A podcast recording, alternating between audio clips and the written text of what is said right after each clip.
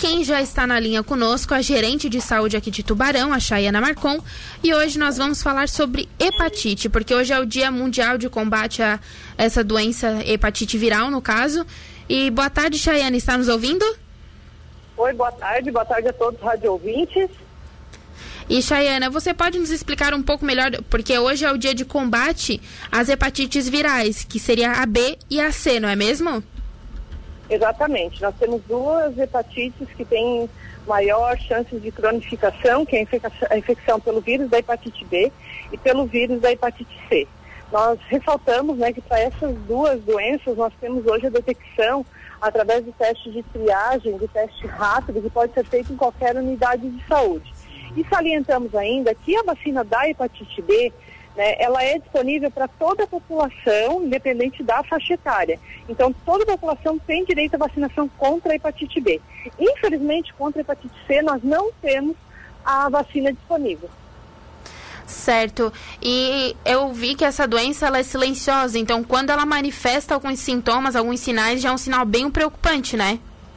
Exatamente. Muitas pessoas elas só descobrem a doença ou quando estão já na fase crônica, né, com acometimento através de um hepatocarcinoma, que é o câncer de fígado, ou da cirrose hepática, e né, também pode ser acometida, é, diagnosticada quando vai doar sangue.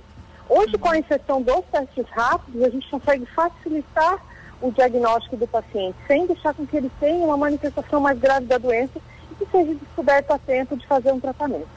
E como que a gente pode, onde a gente consegue fazer esse teste?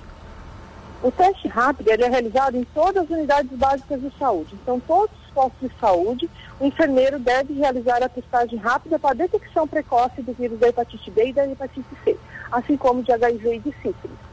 Certo, são doenças também. E outras coisas que. É, uma das coisas que acontece é que uma tem vacina, outra não, mas a, uma consegue ser tratada, uma tem cura. A importância de prevenir é muito importante também, né? Sim.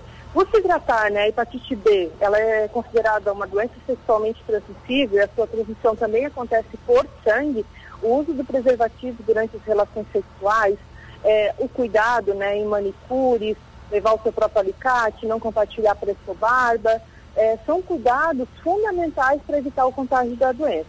A hepatite C, a transmissão dela é exclusivamente por sangue. Então, precisa ter a contaminação com sangue. Infelizmente, tanto o vírus da hepatite B quanto o vírus da hepatite C são vírus que duram muito tempo fora do organismo. Tem vírus que podem durar até 40 dias, dependendo do local onde ele está, fora do organismo humano, e é capaz de infectar uma pessoa ele ainda está é, vivo, né? E, Chayana, uma coisa que me chamou a atenção é que aqui em Tubarão tem menos de 600 casos, né? E se levar em consideração a Murel e tudo mais, a faixa etária que tem maior incidência é dos 50 aos 59 anos?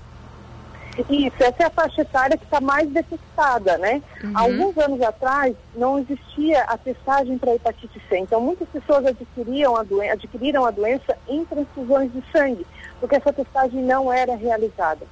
Né? Então, por isso que tem uma incidência maior. Mas, infelizmente, a faixa etária mais acometida é essa. Tanto pela detecção tardia, quanto pela exposição através de hemoderivados uhum. né, e sangue a antepassados onde não era realizada a testagem.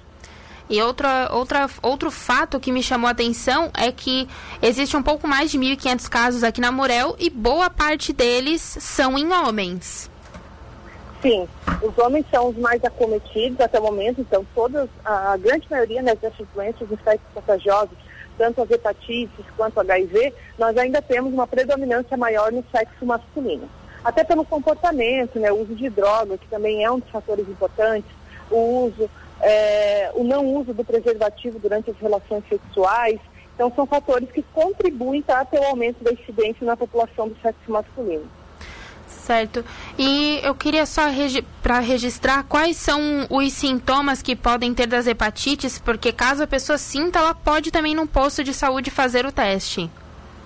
Bom, ela pode ser assintomática, que é não ter sintoma nenhum, uhum. ou o paciente começar a sentir fraqueza, cansaço, mal-estar geral, é, indigestão depois que come alguma coisa, e até mesmo a icterícia, que ele vai começar a ficar amarelo, que indica já um comprometimento do fígado.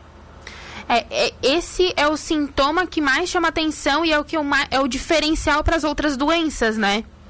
Exatamente. O problema é que assim, mal-estar, cansaço, pode estar associado a diversas outras doenças. Sim. Né? Então, muitas vezes o paciente acaba não dando é, importância para esses sintomas e descobrindo já na fase que está com uma icterícia ou que está tendo uma hemorragia, já está na fase mais avançada da doença. Certo, só para a gente deixar registrado aqui que é bem importante, quem tiver interesse pode ir numa sala de vacinação fazer o teste e as vacinas também são disponíveis pelo Sistema Único de Saúde?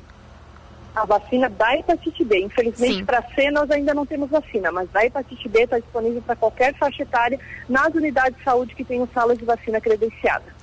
E medicamentos para tratamento também?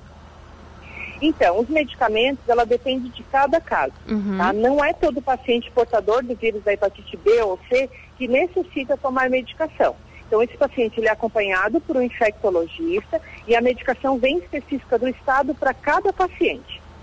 Certo, Chayana, muito obrigada por nos atender, por disponibilizar um pouquinho do seu tempo e até uma próxima. Eu que agradeço, a gente está à disposição na Fundação Municipal de Saúde.